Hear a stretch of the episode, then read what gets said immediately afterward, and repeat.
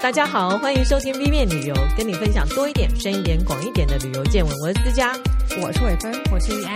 那我们今天要录十二月的旅游大小事了， 今年最后一个月的，对，又又一年了。 因为后来发现这是我第二次录十二月的旅游大哦小事。对啊，那上次录的时候就讲好多那种新年放烟火，因为过了两年没有放，哎、对今年为什么没有什么人在讲要放新年烟火？我觉得好奇怪，以前都会讲一零一啊，可但能如常了吧，就没有。但就觉得嗯有点好，哦，对啊，其他国际新闻好像也没看到。对最近可能大家心烦吧，都、嗯因为今年发生了两太多次事战了争，，而且都还没停。对，有点烦。好，没有关系，我们大家还是把心思放在旅游上面，想象即将到来的美好。 好，那关于旅游这件事啊，嗯，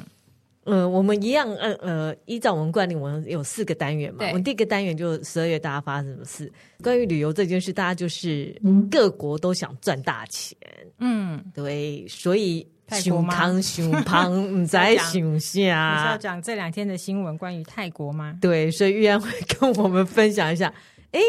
什么鬼事都想得出来，不是鬼事， 人家现在是很热衷的要推广他们的软实力。嗯哇 哦！对他们一直在讲 “so power”，新闻自己都报说，大家都知道三餐在听这个字了吧？ soft power 那当然吗是因为说，就是他们今年刚换新内阁嘛，新的总理嘛，嗯嗯，那换好好这个。很难换出来的但，他们就会想要做一些事情啊 OK。不过，因为我们知道，我们先讲这个新闻，其实就是泰国向联合国教科文组织申请，就是把泼水节，就是送干节列为人类非物质文化遗产。是那我们知道，这个申遗的这部分，它不是你现在上任马上申请就可嗯嗯以嗯给你，对，又不是去买车票。对，要花很久的时对间。嗯你，而且你要收集很多资料啊，才能让他们审核嘛。那他是们就是在我们今天录音时间是十二月八号，对，那他是六号那天宣布成功，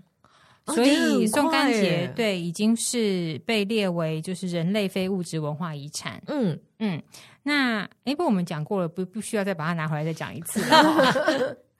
好，那就是他们就是政府那个就说，希望明年因为这样子就是要扩大举办泼水节的庆祝活动，那希望能够带动观光这样子，嗯然后再冲一下经济，因为毕竟疫情这三年泰国就是很辛苦啦。是啊啦，嗯，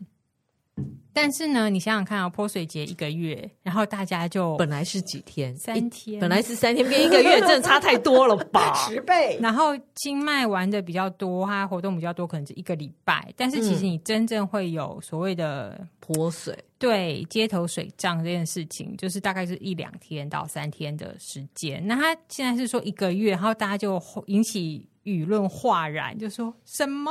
泼水一个月？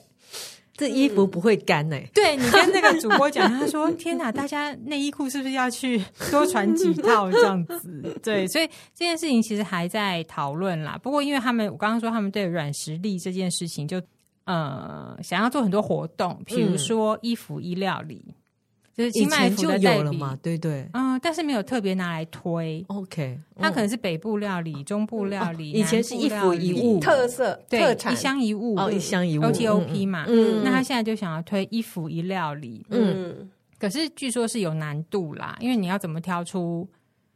特所谓的色嗯代表料理，然后嗯、呃还现后来还跑出来说，最近那个泰国因为观光回来嘛，所以泰国的大象裤就是旅客很喜欢穿那种很凉、很舒服、软质的那种，哦大嗯上面大有件大的象、哦嗯大象图腾花纹的那个裤子。就是又热卖这样子，因为很多人就觉得热，他可能是去泰国就没有带长裤，可是嗯你去大皇宫啊，去佛寺，你是必须你是不能穿短裤的，嗯就是你要遮住脚踝，所以路边就很多人卖大象裤，那一件一百五十块、一百二十块就很好卖嘛。嗯那后来就是他们这一次为了要推这个所谓软实力，他们就趁着这个风潮就要推衣服一大象裤之类的，真的吗？就要把大象裤这件事情，就是把它再再炒起来啦。然后就有那种文创设计，就是可能用比较好的布料，哦，然后去设计这个裤子跟衣服这样子，把这个花纹拿来做。对，嗯这就是现这这个礼拜泰国正在诶舆论大战的事情， 因为我们上个月就有提到啊，泰国就开放台湾免签，对你看嗯台湾跟印度对他很拼哎、我觉得，嗯，好吧，那希望泰国继续努力，对然有后细节，我们再跟大家 update 这样。生意越来越好。嗯那我们接下来讲的是法国，为什么要讲法国呢？臭虫吗？不是吧？不是，呃， 凑成会吵起来，也是因为他们要办奥运了。对对对，对，大家会不会有点感觉？哎，怎么奥运才结束又第二次奥运？因为东京奥运延了延了两年，嗯对，东京奥运真的很就好啦，我觉得命运不佳，对，命运多舛。嗯，是。那很快的，我们就到了巴黎奥运。那巴黎奥运呢，时间是七月二十六号。那嗯，每年奥运大家都想抢一下门票嘛。那它的门票已经在前阵子开始卖了，但十一月三十号这个是全面开放的开卖，然后预计有试出是超过四十万张门票，包括开幕式，包括各种决赛，全部都卖出去。因为以呃前面好像有一些会说买不到，已经满了，但我不知道这次他们就清了以后。发现还有多的门票，这次就全部试出。嗯，所以大家如果有兴趣呢，是可以去买一下门票。然后他们说，这会是奥运前最后一次这样全面的卖票，然后以先抢先赢嘛。那我要讲的是呢，哎，这个门票呢，价钱差好多。呃，比如像说它开幕式啊，大概是九十欧起跳，就七月二十六号那一天，九十欧大概是台币三千多块。是开幕的，开幕嗯开幕典礼嗯那一天晚上一定是最精彩的。对嗯，那以游泳来讲，我不呃，事实上他游泳前之前都是卖光的。我在想，是不是因为他们这一次游泳场地其实是安排在塞纳河？哦，然后我个人在想说，不会是在河里面游吧？应该是塞纳河附近的某个场域吧？嗯，好，反正他是这样讲。可是他特别写塞纳河，对应该应该是是塞在纳附，近吧，所以我有点是吃惊，呃反正拭目以待，看看最后是怎样。 先前没有票嘛，法国人就很喜欢看游泳。那现在试出的票是有一个是早上的票是五十公尺自由式，可能是看的人比较少，它只要二十四欧，然后合台币是八百一十二。我记得台湾自由式还好，对不对？是蝶式很厉害，有一个男生很厉害，嗯。嗯，然后决赛呢，五十公尺自由式的决赛，你猜他门票多少钱？ 比开幕式还要贵，他门票是九百八十欧元，哇哦合台币三万三哇。哦哇哦，应该是他们有热门夺冠的希望对吧？我在但你看猜嗯五十公尺，大概一分钟内结束，你要付三万 三，好惊人啊！好哦，是，好啦。不过这一次他们就十一月三十开放，大家都可以上去抢。他说这一次门票大概有三分之一价位是在五十欧以下，和台币大概一千七百多块台币。那每个账号最多可以买三十张票。我犹记得，这就显现我的年龄。有一次呢，巴塞隆纳奥运，嗯，那一次因为台湾棒球啊很强，所以很多人特地，我去那时候看嗯还在旅游业界报，然后很多旅行社的人都跑去看，最后发现台湾居然挤进冠亚军赛，他们就在会场外面当场换票。哦，对，但很可惜的，跟大家报告一个坏消息：巴黎奥运没有棒球，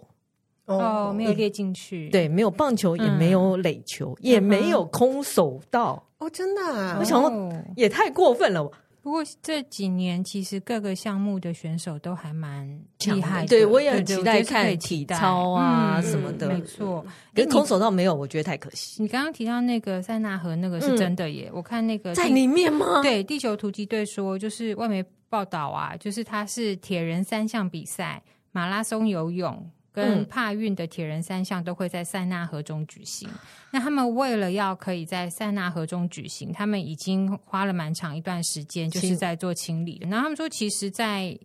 一九零零年的巴黎第一次举办奥运会的时候，塞纳河其实也是很多项目的比赛场地，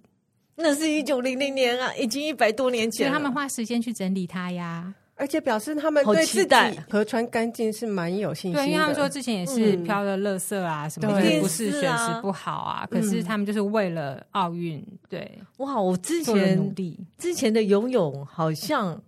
我印象所及，好像没有真正在河流没里有面看举过办过对，没有对看过。哦，对难怪这次有这么多人抢票。嗯那我我继续介绍一下巴黎奥运，这一次会有什么新项目呢？呃，延续东京奥运，它会有滑板、冲浪，然后霹雳舞、嗯竞速攀登，对对，对很有趣、哦。冲浪是在大溪地举办，哦，哦，因为它是法法属属，属我想诶，想去哦。不过你要自己买门票去大溪地，还是很 贵。我还想说可以顺便去。那这一次呢，它的地点是包括除了巴黎之外，就像我讲大溪地、塞纳河，还有周围十几个场地，所以大家可以去看一下，也许有机会呃顺便旅游嘛。不过我看到另外一个很可怕的消息是，你知道他们旅馆呐、因为满了预期涨价，嗯听说涨了三倍，百分之三百，对，对三百三，你倍现在要订都很难哦，对几乎都嗯对满了。他说一半以上全部都满因为我了，那有听同业说，嗯，嗯，奢华饭店不用推了，全满，因为本来巴黎最近就是因为影集的关系就已经很热门了，嗯，对，然后再加上这个奥运，我觉得真的是，嗯，嗯可能我看电视就啊嗯，惊人哦。嗯，哦，那同时间在法国呢，可能也想趁这个机会做一些嗯有益国人健康的事吧。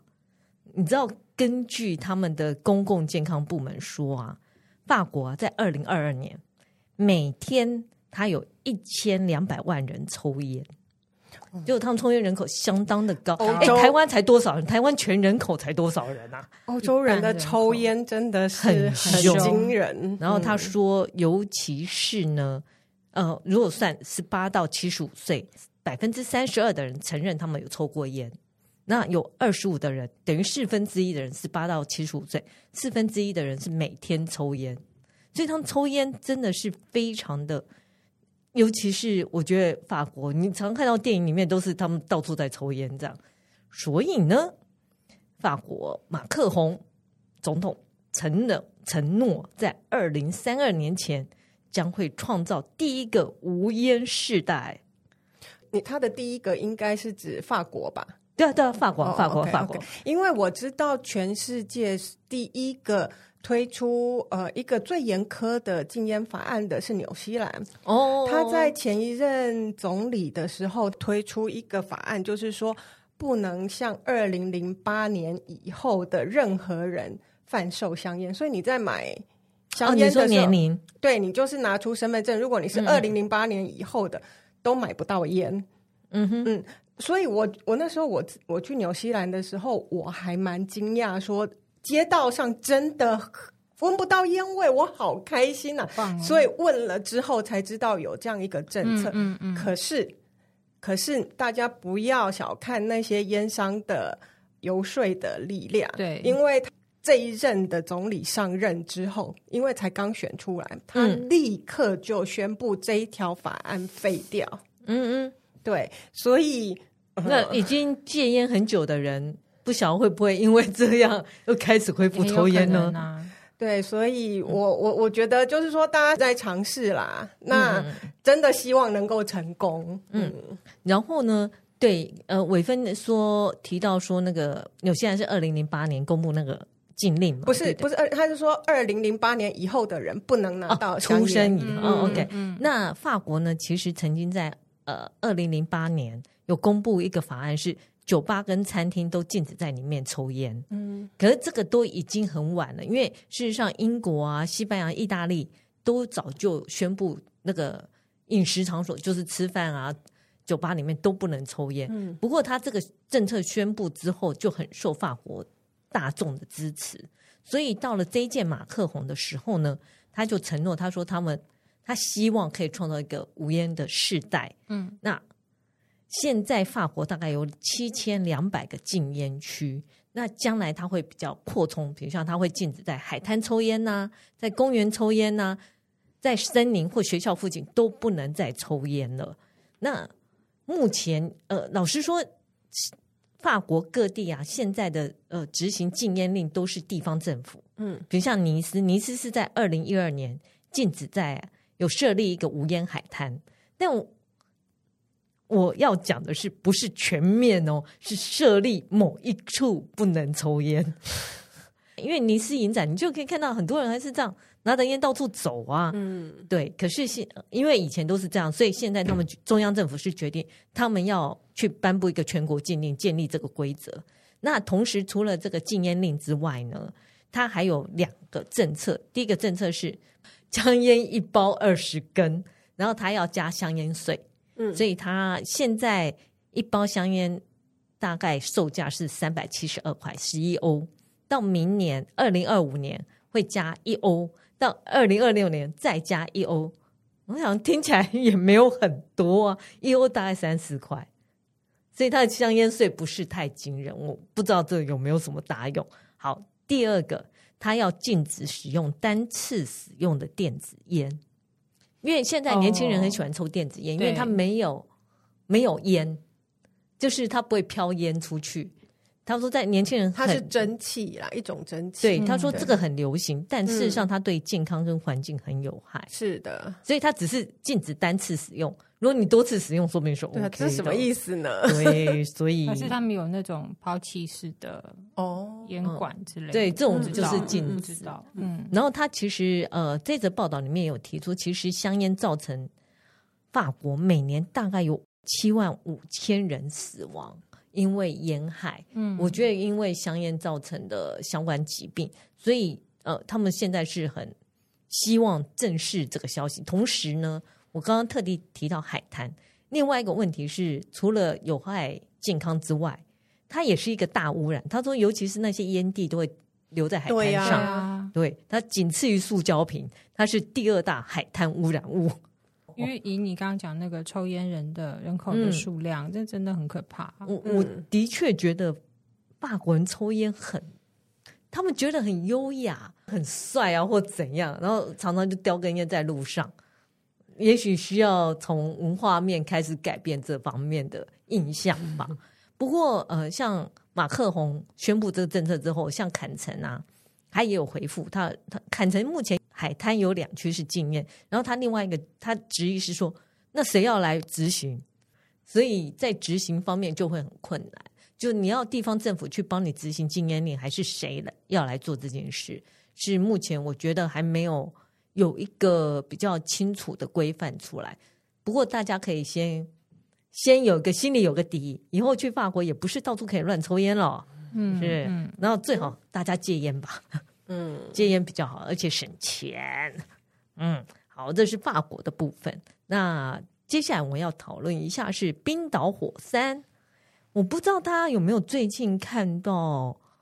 冰岛要火山爆发，因为他们上次火山爆发是二零二一年，那一次很严重。对，嗯，然后在二零二一年前呢，那个火山其实有八百年都没有爆发，嗯，所以其实二零二一年那一次很严重。那最近十一月十号开始，开始他们觉得侦测到频繁的地壳变动，嗯，然后他们觉得嗯有危险。他们说，呃，比如像十一月十二号就有上千起地震，所以他们觉得非常危险，就开始疏散。嗯，听那说那个嗯蓝湖就是最有名的那个，南湖温泉对对对，它已经关闭了。是嗯，那本来是说到十一月底嘛，那我嗯最近上去看，它是又延到十二月十四号，因为是十一月中就说有频繁的地壳变动，但到现在还没有爆发就是了。 他们觉得要爆发，嗯但印尼的已经爆了，对对前两天有对印尼所的以火山，他们就想要，嗯，不过我们还是先疏散。事实上，它在除了南湖关闭之外，南湖温泉附近有个北极光旅社也关闭，然后附近有一个小镇也撤离。嗯，所有的人口。对那那个小镇其实离首都只有六十公里，也不远，哦所以他们这几个地方全部都撤离了。是是啊，然后他们没有人可以决定什么时候会爆发，只是他们对，告诉大家我们准备好了，因为上次爆发之后，他们已经有了全球最先进的火山预测仪器，嗯，而且他们有发现那个岩浆在流动中，而且不止二零二一嘛，我记得在疫情在更之前还有一年嗯是那个火山灰，哦，就已就经是先飞喷到出连来了，那对不个对？航空都要都做会航影班响想制嗯嘛，嗯嗯对，然后不过现在呢，因为除了撤离、撤离或关闭之外，他们的航班现在是维持正常，嗯因为还没有进一步的消息，状态。对，嗯十一、月我觉得很可惜啊，因为冰岛其实是呃冬季旅游胜地，嗯，因为看极光，对，哼，抗诶极看极光。呃光的时间是在这个时候，哦嗯，就是秋冬，然后到初春，嗯哦，对那大家有预备要去看极光的，可能要稍微注意一对下这个对新闻，嗯，而且他说他们蓝湖温泉又很有名，在里面泡温泉。对，不过，呃，也是说，因为有火山运动，你看才会有温泉这件是没事，错啊，对对所以没这就错是一个互相的关联在。嗯然后以冰岛这个地方，老实说，它有三十三个活火山，所以它本来就是一个地热比较多的地方，所以大家还是要多小心一点。那我自己个人是很想去冰岛了，那 就是希望没事，但如果有事，冰岛说他们准备好了，就这样。嗯嗯嗯嗯，其实它每一年稍微小小的变动一下，呃，有一也点好，点对不对？呃压力释放，正常反能而量释放对是好的。是反而比你累积了常年就一个大喷发来的对安啊，全，就像台湾地震一样，嗯是是，好，那我们接下来就来讲一下日本喽。也是有火山的日本。 对，台北这里也一直在讲大屯山会爆发、啊。嗯嗯，嗯，好，对，那如果爆发，我可能就会被淹死，因为那我你家住最里。近 对，我就最逃都逃不了，就像庞贝古城一样，我可能会卷去在那边要来看观赏 我。那你要先告诉我们你要卷曲成什么样子对，。我我会在那一刻马上做出一个最美的姿势。。好好，大家记得哟 是。哦，日本，现在来讲日本喽。日本最近也是因为游客太多了，嗯那有人很想要旅客，有人开始觉得旅客太多。好，很想要旅客的是北九州，福冈的北九州市，它推出一个叫 Welcome Kitaku，这 个是一个专案，就是从十一月二十号开始，一直到明年的二月二十一号，只要你去他们的，比如像关西国际机场一楼啊，或者福冈机场啊，一些广场或者是旅游询问处，如果是以关西国际机场，它一楼叫做 HIS Visit Japan 那里柜台，你就可以拿到一个五千日元的电子折价券，五千日元大概一千零八十四块台币左右。然后你只要出示护照跟填问卷，用手机就可以接收到这个折价券，但它限期五天，然后在五天内用完。然后它也有限量，它限量三万人，领完了就没有了。那一人只能领一次。那你领到这个折价券之后，你可以在很多景点用，或者是它上面有贴 “Welcome Kitaku” 的店家都可以使用。哦，就是合作加盟。是的嗯，所以这就是很想要旅客的北九州市。嗯那北九州市哪里好玩呢？其实它离福冈很近，嗯，然后它有小仓城，很漂亮，然后还有一个门司门司港，港，门司港很美耶。对啊而且它的那个河洋建筑啊，嗯嗯我觉得它的那个，因为以前的商号在那边嘛，所以它的那个，我觉得它的河洋建筑群。虽然没有像韩馆这么大一群啊，嗯但是还是蛮美的，而且很可以逛街，对我记得。很可爱的一个地方。嗯，然后它还有紫藤花。哦，对对对，如果大家看完《鬼灭之刃》对紫藤花很有印象的话，它有一个花园，里面都是满满的紫嗯阴藤阳花师。也有啊，它的哎，紫藤花是怎图样啊意？就是 用紫藤花变成的。日本人对紫藤花可能有一种，就像我们对艾草一样，就觉得可以驱魔吧。嗯，这个是很想要旅客的。那另外一个对旅客开始有点规范的，当然就是热门景点京都。嗯，他说，因为啊，他们当地人其实常坐公车，但由于游客会带着大件行李上公车，会其实一方面很麻烦，然后也会占占据他们的那个公车的空间。嗯，所以他们即日起规定登呃大件行李不能上车。然后什么叫大件？比如像登机箱以上，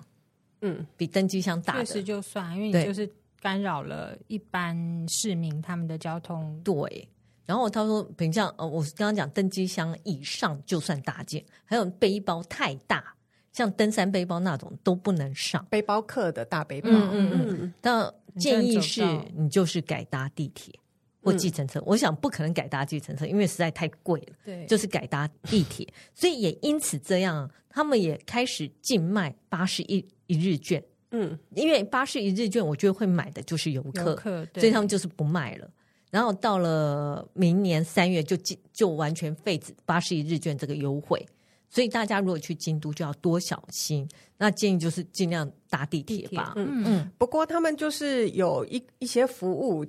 可以帮你寄送行李的服务。，对，他们从二零一二年开始就有那个叫做什么“空手光光”的这种服务。嗯嗯嗯嗯，他会帮你从机场到旅馆，或者是旅馆之间的行李运送。其实我最近做捷运也是，我想嗯，好多行李箱有点有点挤。哎，而且上一次你有提到，就是他们还可以租衣服，对不对？呃，对对对那对就其是实尽量尽量减减少少，不然就是你通通都不要带，你到那边 再买。对啊因为日币很便宜，对是吧？ 对对对没错对对，哦，那第三个我是想要大跟大家分享一个趋势，因为大家可以试试看，它叫做酒中盖饭，叫 o c h o k o d o n 日 本其实它就是一个洞，嗯嗯，然后为什么它非常流行？是以以往我们知道那个洞牛洞什么都很大碗，嗯嗯，它现在呢就放在酒中，就像酒杯一样大小，然后把饭放在里面，然后上面就是跟洞一样装一些食材。那那个饭多少呢？大概三十克，约莫是一个寿司里面的饭的两倍，就是小小嗯的。那现在它在二零二二年在戏戏谷出现，然后因为很小巧可爱，等于是迷你在版涩嘛，谷，对，涩谷，嗯你，叫做戏谷， 我讲戏谷，尬的， 在涩谷，东京西伯其利实，亚，在戏谷出现也不奇怪。对啊对，说不定接下对啊来就会在戏谷嗯出现。然后它因为最近很流行迷你版的很多东西啊，所以这就是动漫的迷你版。然后因为很适合拍照，然后因为很精致，所以大受欢迎。嗯因为它一个小盅上面就不再像呃 nigiri 只有一种食材，对，因为它可以比较混合像是更多种食冻物饭食菜， 对对，然后对颜色就更缤纷吧。是，嗯然后很适合拍照，然后又是分量少啊，然后很多元，然后再加上他们觉得动漫居然有迷你版，好有趣哦，所以在日本就蔚为风行。嗯那如果大家有兴趣的话，其实就可以呃，比如像你在东京啊或者京都各个地方都可以选择点点看，我觉得很好玩。那你也可以，因为也吃不多嘛，那就每个都可以尝试一下。好，我们就进到下一题。我们要来讲全球最高的液氮数在哪里呢？嗯，好，今年呢、以二零二三年来讲，是在美国路易斯安那州的 De Soto Parish，它多高呢？它高达三百尺，然后九十一公尺，但它不是你想象真正的椰氮树，它是那种呃用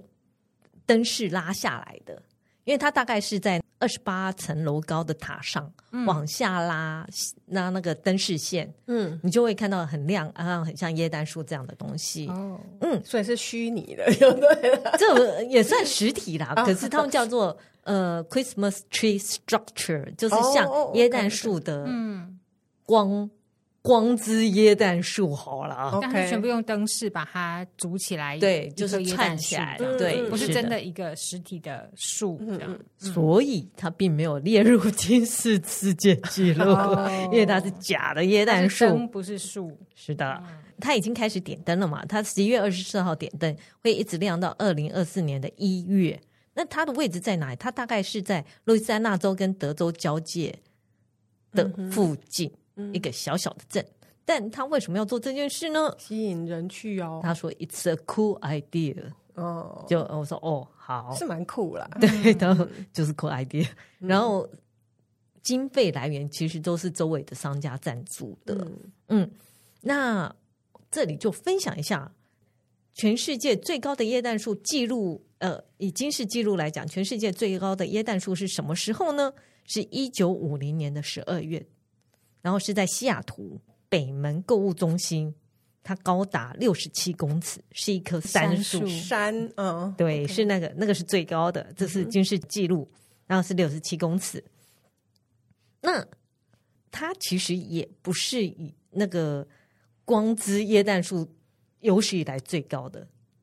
光之液氮树有史以来最高的是在巴西， ，OK，对，所以呃大概是四百尺，然后高达一百二十一公尺，嗯，所以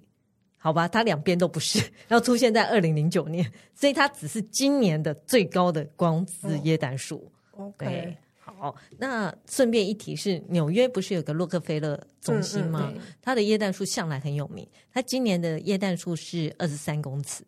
嗯，蛮高的啊、对你想想，那个记录是六十七公尺，它是它的三倍耶，那棵树有够高。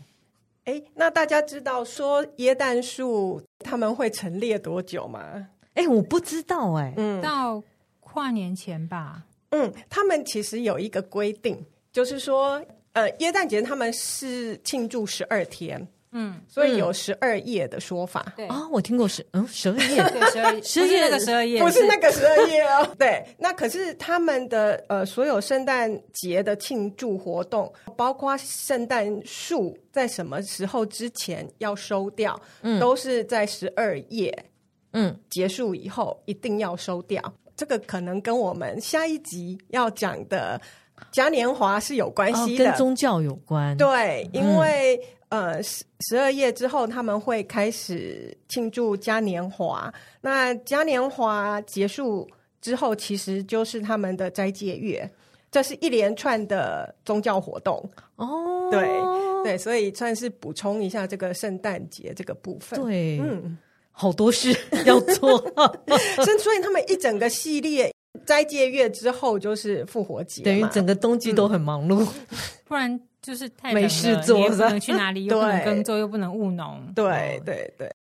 那接下来我们就来进入我们第二个单元，就是最近有什么新饭店啊、新景点、新玩法。那有一个消息我可以跟大家分享，是有关纽西兰的。如果大家喜欢看那个《魔戒》或者《哈比人旅程》的话，就知道呃，那个哈比人的家很可爱。嗯，那呃，那个《魔戒》很早，大概是上个世纪播的，对啊， 好早以前。然后播了之后呢，大家就很想去造访，所以那个时候其实就有一个在北岛奥克兰大概两小时车程的一个叫马塔马塔的一个牧场。嗯，其实你那时候就可以去看那个哈比人的家，嗯，可是那时候呢，应该都只有在外面参观，你没有办法进去。但现在今年，他们特地邀请了制作《魔戒》跟《哈比人旅程》的那个艺术指导，帮他们去整个架构其里面的整个装潢。等于是把那个拍摄重的现重重现这样子，，对，而且包括很多哎、因为包括什么书房啊、嗯，厨房、浴室、大厅、饭厅、阳台，全部重现。然后他有做两个，就是有两个哈比人的家，房间他哦家嗯哦嗯一整个家，嗯嗯嗯嗯你是可以去造访的。那以前你只能在门外拍照啊，看一看。现在今年开始，二零二三年开始，你就可以真正给他走进去。然后他们导演呃导演有讲话，导演说他觉得很开心哎、居然可以重现所有的东西，然后希望大家可以常常去。那我有一个限制是，身高太高的旅客，你可能要弯腰哦。 在还没有开放里面之前对，的高度就已经不高是真不的，高是真嗯的，对，不高是真 的。我觉得超过一百八应该都有点辛苦，对对对，嗯就是对都要弯着腰了。嗯，所以这一次呃开放之后呢，它有推出一个行程，这个行程就会包括去参观哈比人家里面，你可以在里面到处探索啊，走走拍照。然后这整个行程是一百二十纽币， 那是多少？台相当两两千三百一十哦，一那还好啊我，觉得还好啊，还好，大家就可以去看一下，因为我记得他也，你看哦，他也推了二十年哦。那以前二十年来，你都只能在外面拍照，嗯，终于有机会走进去了。魔界迷一定很开心 嗯，魔界迷也老了，干嘛这样？它还是一个很很好看啊好看的三部曲。啊嗯对那《哈比人旅程》我也觉得很好看，嗯嗯，大家可以看一看，然后就实际的去走进，就像我们的趋势讲的，走进场景是一哦个电影场景未来的趋势。嗯，嗯现在来讲美国，刚我有提到那个洛克菲勒中心的对耶诞树嘛，那现在来提另外一个很有趣的事情是，除了耶诞树之外呢，他最近也有做一个新的设施，叫做 Top of the Rock the Beam，就是在洛克的顶端，然后有一个钢架吧。我先介绍一下这个背景，就是在一九三二年的时候呢，纽约的新闻媒体刊出一张照片，有十一个工人坐在半空中的钢架上用午餐。这一张照片大概九十一年前了。大家知道，就是你在盖房子的时候，你会吊钢架上去，然后把它架上去。嗯然后那时候那个钢架是离地面两百六十公尺，它是被吊悬空的，对，它是悬空的。这十一个人就坐在那边用午餐，然后看看东看看西看看。这张照片变得非常非常有名。嗯那现在你也可以这么做，就是它一样，它在洛克菲勒观景台上呢，它有一个这样的钢架，你可以先坐在上面，其实不用太害怕。它的钢架下面有一个那个支柱，它比较像 T 霸广告牌那种形对状，，然后它嗯有升降，它就帮你升高到 三点七公尺，十二十二英尺，三点七公尺，然后它再帮你转到转一百八十度，嗯让你可以看到中央公园。这时候你就可以拍照喽。所以它有转出去，所以真正的那个高度还算是蛮高的，对对，不对但？但你下面下面其实是实地的，对对对，所以你对不用太害怕。解而且现在，但照起来你是在半空中的，嗯嗯嗯嗯是按照拍完照之后你就下家。嗯对，就是模仿这一张照片。那这是从十二月一号开始，那费用怎么算呢？它是算在 VIP Pass 里面，这是里面的一项。但它 VIP Pass 多少钱呢？跟刚刚的简直不能比，它是一百六十块美金，啊，台币五千零二十七块，那它 VIP pass 包括了什么就是进去 观景只台有这样看，子，然后包括这个好贵呀、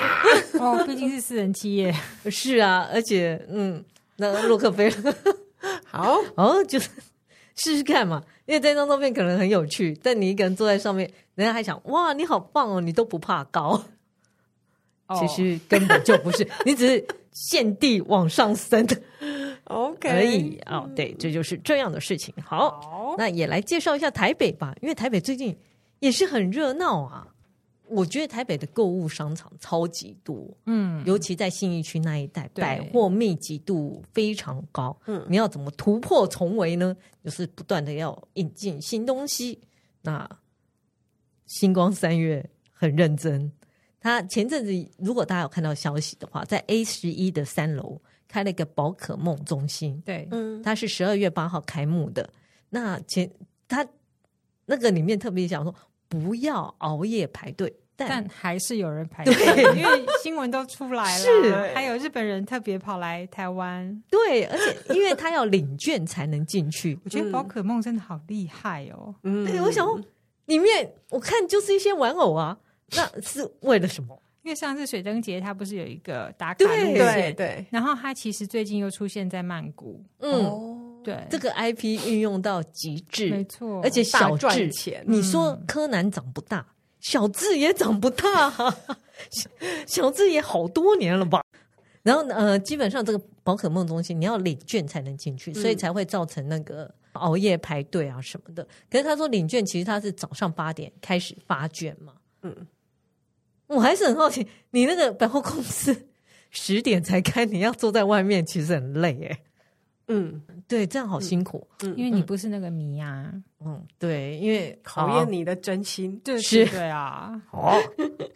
那好，还有另外一个消息啊，可能这个开幕时间还没开始。全球第三家、亚洲第一家的 Tiffany Blue Box Cafe 即将开幕，就是在也是星光三月的 A 酒馆。它目前呢已经在装修中了，那看起来是很美啦，大家就期待，就这样。哦，好所以他有全部用那个 Tiffany Blue 做装饰嘛？呃，应该有可能，椅因为子是椅子嗯是，对，因为以全球第三家嘛，那前面两家的确是里面就是 Tiffany Blue，就是那种嗯，很漂亮的天天空蓝色。对对，嗯，然后，可是台湾这个，我觉得也许它不会那么快开幕，是因为它外面现在是封起来嘛，有围篱，围篱上面画的是樱花，也许它会抓到樱花开的时间再开幕，哦，所以就拭目以待。那至于东西好不好吃呢？哦嗯，见仁见智对。啊，因 为就是纽约拍已照经嘛开了嘛，有去过的朋友可以跟我们嗯，分享一下，就是是好不好吃，好不还好是拍，好不就好是打卡。就是一个完美打卡的重点。好，好，那我们就进到第三个单元，就是有的没的排行榜。那对，这一次就是比较悲伤，算悲伤吗？悲伤其实也没有啦，就就是是悲伤。反映现实。根据 Worldwide Cost of Living Index，就是呃生活生活物价指数，全球生活物价指数，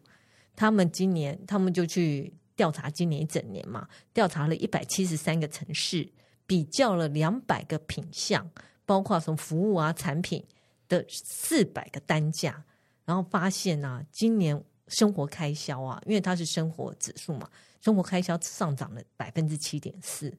真他的说，因为大家都有感觉，嗯对啊那尤其是食物方面涨对最啊多，然后对很有感觉，而且他特别提到啊，虽然他们这一次的调查对象没有南美的城市，但是他们注意到委内瑞拉的加拉加斯，居然二零二三年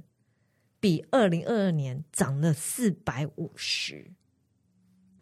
四百五十什么单位是什么？百分之四百五十， 450，就是涨了100块四变成四400倍块、四倍、四点五倍。嗯嗯，我觉得好贵哦。其实我自己很有感觉，好就可怕以前一个排骨便当，比如像五六十，现在大概就是一百二，嗯其实也大概涨了两倍到三倍。因为很两多倍原多物料都在涨是嘛，然后你人口又没有减少，嗯然后嗯你嗯食物就是能够生产的就是这样子，然后还加有上战争，我觉对得是有战影争啊、响交的。通嗯运输啊，像之前那时候战争刚爆发的时候，大家都在讲黄小玉的问题嘛，嗯嗯不是一嗯个人，就是黄豆、小麦、玉米嘛，嗯对尤其是乌克兰本来就是一个粮仓大国，对啊，嗯所以它影响很大。不过今年的好处就是油价好像有便宜一点点，这样。嗯嗯嗯，大概是这样。那我来跟大家分享一下前几名哪里最贵， 哪里最贵呢？谁瑞士的苏黎世，哦，好像不意外耶，不意外。我在那边呢，我记得一只双麒麟可能就要台币一百块以上，在那边吃东西可是你要那很个时候节就是小制。几年前就是啊，那时候我还是那个瑞士观光局邀请去的，嗯嗯，吃东西超节制，他们自己很省。你要吃那个防豆，就是那个起司火锅，你只连肉都没有吃到，只能吃面包， 压力好大、 哦好，他说，其实瑞士在去年是第六名，它整个跳升到第一名，是因为它的瑞士法郎现在非常强势。哦不过瑞士坦白说也是要看地区，嗯因为呃之前有来跟我们分享过那个音乐季的谢俊啊，嗯他去年就有去瑞士看他西藏学生嘛，是，然后他就说，其实在他学生住的地方，就是不是大城市的话，其实消费蛮亲民的，会好很多就是蛮一般，哦，OK，就是没有嗯嗯到你想象的这么恐怖。所这以样子就是像苏黎世、日内瓦这对避种，开苏黎世嗯对对对对对。但大家没有想到的是，呃，新加坡并列第一。新加坡好像也可以理解啊，他说他最贵的就是交通跟衣服，他们是不便宜，嗯是不便宜，可是我也蛮意外，说到全世界最高了，而且他去年也是第一名。它是算对最高消费的最高，还是一般消费的最高？生活消费的最消高，费嗯因为它是比较一些服务啊、产品、嗯嗯一些生活指数你啦、对啊，你看它竟然比纽约高哎、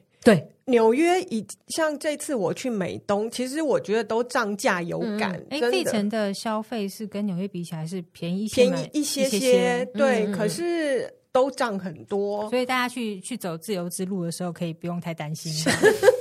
不过他但它有。不是新加坡的水准。嗯哦哦我说他有提到啊，他说新加坡为什么是第一名？因为它的交通跟衣服很贵，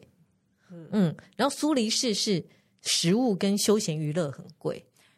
所以他们因为这样被拉到第一名。嗯那它一二嘛，它第一名两个，然后接下来第三名，第三名是纽约跟日内瓦并列第三然后，又是瑞士哈，对啊，接下来就第五名就是香港，香港嗯，我不知道哎、可能是它的房价很贵吧。我知道它房价的确比台湾贵，非可是它常这的是生多。活消费指数对有可包含租房子吧房价吗？房租不过他们确实应该可能是有可能是贵，因为它很多都要进口嘛，嗯哦它没有自己、嗯自可以完全自给自足的农产。是、嗯，好，那继续分享一下，第五名是香港，第六名洛杉矶，第七名巴黎，然后第八名巴是黎在第七哦，对，然后第第八名有两个并列，一个是台拉维夫跟哥本哈根，意外意外，哥本哈根。根，不过哥本哈根是真的也不便宜，是啊对呀对。然后他说台拉维夫这个是战争前的嗯，对对对，预算，嗯啊也许现在会更贵，对因为物资啊很多对方面对。然后第十名是旧金山，嗯其实我一直觉得旧旧金山很贵啊，可是旧金山最近因为有一些就是都市里面游民啊什么的问题，好像说因为 COVID 之后对造成的对经济衰退，所以他们整嗯个、呃，就是市区里面的观光也都变得不听好，说也变得比较危险。，对对嗯，是真的有。要去旧金山的朋友要要注意意一下，嗯，嗯，所以呢，我就进到嗯 所以第四个单元叫网络追 追哦我也要追，直接接下一集嘉年华这样子。 没有，我们现在要来讲。现在呢，大家就是因为我们上次讲旅游趋势嘛，很多人想要自己去旅行，对然后发掘自我。当然，一方面是发掘自我， 自己去旅行就可以发掘自我，就可以探讨内心安静。好，但我觉得另外一个原因是因为你找不到旅 伴，因为找不到旅伴，我觉得自己旅行，对啦，可能有些人可能可以透过从来没有过的嗯，体验去发掘自我，但我觉得真的不要想那么浪漫啦，嗯没有这种是因为你真的很难凹另外一个人请假跟你不去，是 所以你只好自己别去。这样。那自己去其实就是没有人帮你互相照应，所以自己要多小其实心。不倒还好，我觉得一个人去旅行最麻烦的事情是，像我也比较习惯自己旅行嘛。那那时候去玩的时候，在机场跟在交通运输，尤其你提着行李，最麻烦就是你要去上厕所，你只对能拉着行就李去是上这厕所。个，那所如果说是像机场，他们有稍微照顾一下，就有想到这件事情的话，它的空间会做的宽一点，大是就是你至少可以拖着行李进去，不然你真的不知道行李要放哪里。你知道，我觉得另外一个很麻烦的部分是吃饭。你吃饭的中间，你想要去上厕所，那你东西只能放桌上，不然你所有就是带着进厕嗯就所，带着进然后厕出来，所啊结果东西被收走，说没有，我没有，我还没哎吃完。对那对你如就果要你在自己餐知道厅这的样，你话就先去洗手对间，或者是你必须要先跟 waiter 讲要说，先我讲我要去上厕所，对我还要用。对对，对对，我觉得这都是有点麻烦的地方。但有，我觉得吃饭这还好，讲一下都 OK，、只要你不是在 food court，就是在美食街或者是是那种综合就是饮食的地方、嗯市场啊什么，我觉得事情都还蛮容易解决。就是有一些小麻烦，就是行李的， OK，对，然后还有就是你在旅途中，哎，也许你想要自拍，但你想要拍远一点，记得带自拍棒。 哦，现在这种更容易解决了啦。对，那个自拍棒现在还很多地方会进很多哦哦，所对以对大家从明天开始就试着自己去玩你吧不。要自拍就好啦。不行，那怎么证明我有我有去啊？明信片回家邮戳就知道你去过啊。哎自己路收到人的很好用的，请大家善用路人，但要小心，等一下他拿着你的相机走。也对啊，有些地方不完全可以这样做嗯嗯嗯。哦，所对以啊安全很重要。嗯那以 Airbnb，呃我这个是英国的，他就讲说他来分享一下，说以英国女生来讲啊，二零二二年比前一年单身女生去外国旅游的是呃成长率是百成长了百分之五十五，就是还蛮多人自己去玩，尤其是以呃这个是英国的数据嘛。那他又说呃以比例来讲，最多的是三十到三十九岁，大概三分之一的女生都会出自己去出去玩。然后第二个是二十五到二十九岁，百分之二七。第三个阶段是四十到四十九岁，百分之十九，大概是这几个年龄层。我觉得三十到三十九很合理，就是你有点经济基础了，经济独立嗯你也胆子也比较大了，然后你就自己试试看去玩。他就给几个建议说，如果你真的现在打算要去玩的话，有几件事你最好要做一下，因为还是安全最重要。对，我也曾经听说，因为日本女生很喜欢单身出去玩，嗯，听说每一年他们都在协寻失踪的日本嗯、哦单身女就旅是客。警戒心还是要嗯有啦，嗯的确是，嗯所以这里又提出几点建议。第一个，是他说出发前一定要收集资料，不要说去就去，嗯而且你一定要定好住宿跟转，如果需要接驳交通，一定都要事先定好，不要嗯到现场定，你会很慌乱，或者是如果有人跟你招揽，你也最好大家请记得看即刻救援呐、有人招揽就这样去， 即刻救哎、援戏哦， 而且你没有那个爸爸，好不 好？你那个要讲恐怖旅社对不对？恐怖旅社也很恐怖，好吧？即刻救援是因为你没有那个爸爸，连恩尼逊。如果是你爸爸，我就你就这样玩；但你没有这个爸爸，你就不行这样玩。好，所以要先定好。第二个，他因为他是他说你在线上，你不是都会分享你的旅途吗？千万不要公开你现在在哪。最好不要打卡啦，因为嗯其实那是很容易循线，会对知道你在哪里对在干什么，嗯，对很危险。第三个是你入住以后，你要先确认锁是 OK 的，还有门窗在哪里，然后尽量锁起来，这样比较安全。但是就是你自己在社群媒体上不要随便打卡或那个，但是你要让家人知道你在对哪里。对对是对对对，像 Airbnb 啊，他说你的个人资料你要记得更新，而且要加上紧急联络电话，因为如果真的发生什么事，也许你可以透过这个别人可以联络到你。嗯，第五个，他说你只能在平台上订房、付款跟沟通，因为平台有安全机制，对，对，尽量不要私下去对沟通，很对危有险。记录很重要。嗯嗯然后第六个，他记你可以上网买一个叫门挡警报器，嗯就如果有人开门撞到那个，就会哔哔叫。嗯嗯，因为我也听说过，有些尤其是 M B M E，它是不是真的饭店嘛？要是半夜有人把门打开，嗯嗯，你有时候没有警其实觉，不止 M B N B 哦，台湾好那时像候有些你如果饭店也在有那这个个问饭题店社对不嗯对团，你看到有一些饭店是半夜睡觉有会被门会被打打开开的，嗯然后饭店人就说啊，我弄错房号，好可怕、嗯真的很可怕。记得买门挡警报器，嗯嗯，然后隐藏式的钱包本来就是很多人都会准备好的，嗯嗯，然后第七个是要跟房东先联络。嗯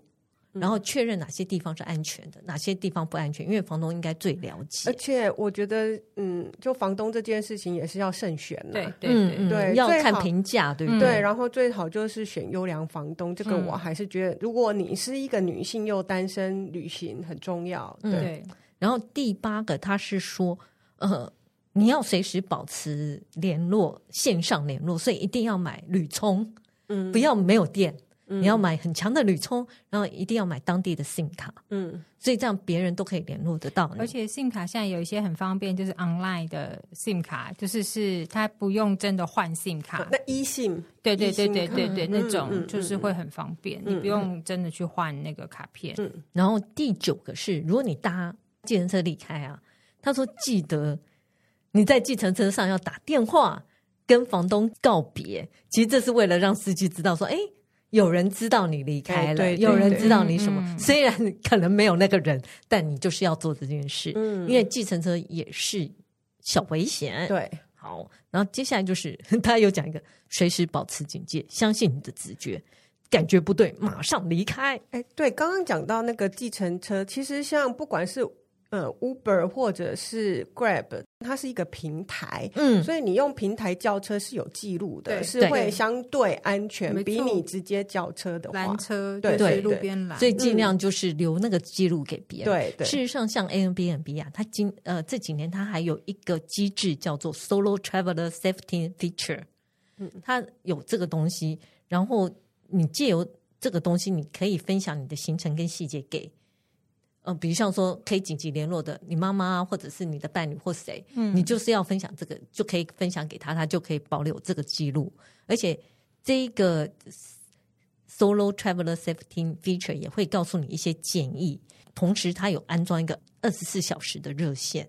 所以发生任何事打电话给他们，然后还有它也会给你一些当地的紧急联络窗口。我在猜是因为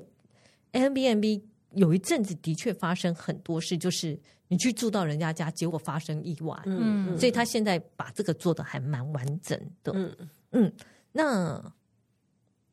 接着跟大家讲一下英国女生她的热门单身去旅行的热门目的地是哪几个。我看了这个排行榜，我觉得莫名其妙，但跟大家分享一下哈。 第一个是巴黎，因为是英国女生嘛，嗯巴黎、杜拜、巴塞隆纳、巴塞隆纳。好，很近啊。很不是，近我是对觉都得是西班牙欧欧洲有一点危险。嗯嗯，英国人很爱去西班牙跟葡萄牙， OK 像我表弟表妹住伦敦，他嗯们之前就是一个过一个周末就飞去葡萄牙或西啊班牙嗯这样嗯子。嗯，哦，第四名是里斯本，就是葡萄牙；嗯第五名是开普敦，因为南非南非有很多英国英国移民。哦嗯第六名是雪梨，第七名是马德里，第八名是雅典，第九名是墨尔本，第十名是多伦多。除了西班牙，其他都是他们日不落帝国的。的 属地对人啊，熟悉的地方，对没是错。我觉得这个排行榜有点奇怪。那同时呢，我参考了一个 Travel and Leisure，它也是建议单身旅客去哪里。我觉得这个比较平实一点。嗯，对，它第一名是冰岛，这很合理，因为他说冰岛是 Global Peace Index 里面，呃，它也是一个呃全球和平指数里面最高第一一名，啊嗯 是全球最和平的国家。嗯，但你就是小心火山爆发。好，第二名是哥斯达黎加，我是不了啦，哥斯达黎加哎、可是我在美国的时候，很多人推哥斯达黎加好玩呢、安全。他说他是全球最快乐的国家对之一我觉得是对人民是不是嗯是而且相对安全感比较而且就是一个好一点呃，有点像我们东南亚那种 easy 的国家，嗯嗯嗯然后它可能生活消费什么也都不高便，宜。嗯嗯然后第三名他是纽西兰，这我很相信。前面不是讲有一个 Global Peace Index 吗？它是第二名，嗯它是第二和平的国家。哦而且相信我发现 Travel n e w 这个排行榜、啊、羊比较多，对羊比人多，安全，哦除非羊羊很不会来怕帮你，我之前有看过一部电影，叫做什么什么暗阴阳暗阴阳，它羊会咬人、对对吃人对对这样对的，而且它就是《魔戒》的导演导的， 很好看，那部超好对，很看。好笑。然后他是说呢，你单身旅行是享受自由啊、安全之外，其实你还要需要说当地有很多活动你可以参与，嗯不会觉得无聊。所以他选了纽西兰，因为他说纽西兰这个地方有很多户外活动，你很容易就遇到其他旅伴。这我是可以认同，因为嗯我去参加活动的时候，他会一团嘛，对那你就可以跟他们交流、嗯谈天，你就不会那么寂寞。有些还甚至于就当场结伴往下一个目的就地嗯我觉走得。那个 m b n b 之前做那个 experience，、嗯就是它的体验嗯当地行程，我觉得是很聪明的。是嗯，我我觉得跟当地有一些或者跟外国人有一些交流，都会让你这一趟旅行更丰富因。为 local 有时候你不知道去找哪一家旅行社、嗯对嗯哪一个活动，可是你透过它这个平台，你就可以很清楚，就是列出来说是，哎，你对什么有兴趣？就还有青年旅社也是对很好的资讯来源。对对对嗯然后第四名是墨西哥，我自己觉得墨西哥治安不太好啊，好，但它就是很多人很多背包客去墨西哥因玩为，美国的呃背包客第一站通常就是去墨西哥，而且他说他有度假村，很多度假对，村，嗯你就待在度假村里面，对嗯也都是你付得起的，是很适合的一个人去玩。然后人民也很友善。然后第五名是瑞士，然后第六名是智利，第七名是尼德兰，嗯，对，智利。我有两个朋友在智利，还在跟他们联络中，对看能不能对跟我对们连线。嗯嗯嗯嗯，然后第七名是尼德兰，尼德兰他特别建议是第一次自己去玩很适合。然后第八名是西班牙，然后第九名奥地利，我觉得就是欧洲这些地方比较安全。第十名是丹麦，嗯丹麦它的意思是说也是活动很多，然后你爱怎么走来走去都很方便。然后第十一名是日本，我觉得日本、台湾应该就是非常同意自己去玩，没什么问题。我觉得如果是台湾排名的话，日本是排第第一一名名啊，是嗯对啊，毫无疑问。嗯对，然后第十六，然后接下来我就选几个我觉得比较合理的，比如像十六名是越南，因为越南我也觉得最近对台湾来讲还蛮夯的。然后二十名是澳洲，它特别强调非常安全的地方。嗯然后二十二名是泰国，嗯泰国在越南后面呢、对他哎很有提可能出来很的有可能是说他很有交可通能公共交通很方便。因为他这是英国调查嘛，对不对？嗯对对，这也是英很国有可的，能因为前几年就是有有发生事情对，是是哦有有人就是因为有一点离奇啦，呃嗯嗯嗯然后感觉好像随便推推给外籍义工就做了结这样子。哦所因以为对我我好像有听说什么坐计程车，然后被载到别的地方去，然后就抢劫嗯或怎我样。刚讲这个是发生在海岛啦。 OK，嗯对，嗯那那计程车什么被骗啊，什么这种事情就是太多，嗯所以是对欧美人来说这有点讨厌。所以就排到后面去了。嗯嗯我觉得如果是英国调查的话是有有可能的啦。嗯嗯不过他解释里面当然也有讲说，它很安全，它很友善，然后价格很合理，但公它共交通很确方便。实，你以东南亚其他国家比较起来，它可对啊能安全度略高一些些。嗯嗯嗯嗯，这的确是，但呃，其实自己出去玩就是要多小心对啊。啊。那现在哎，有个商机继续 介绍给大家。干嘛？你还报报股 票吗？没有，事实上现在有两只新的 A P P 是专门给单身女性嗯旅客用的，一只叫 Noma Her。Noma 就是游哦牧游牧嗯 her H E R，有一个叫 Work Safe，就是 W A L K S A F E Plus，这两个呢都是给单身女游客出去玩，嗯然后他们那个下载数都很惊人，都有百万用户啊。那里面是什么呢？里面有有一个是它可以让你找旅伴，然后它会告诉你安全路线，就是大家分享。旅伴是女的嘛，对不对？对，因为这两个几乎都不是你给都要女自己生，出去玩了，你还要找旅伴？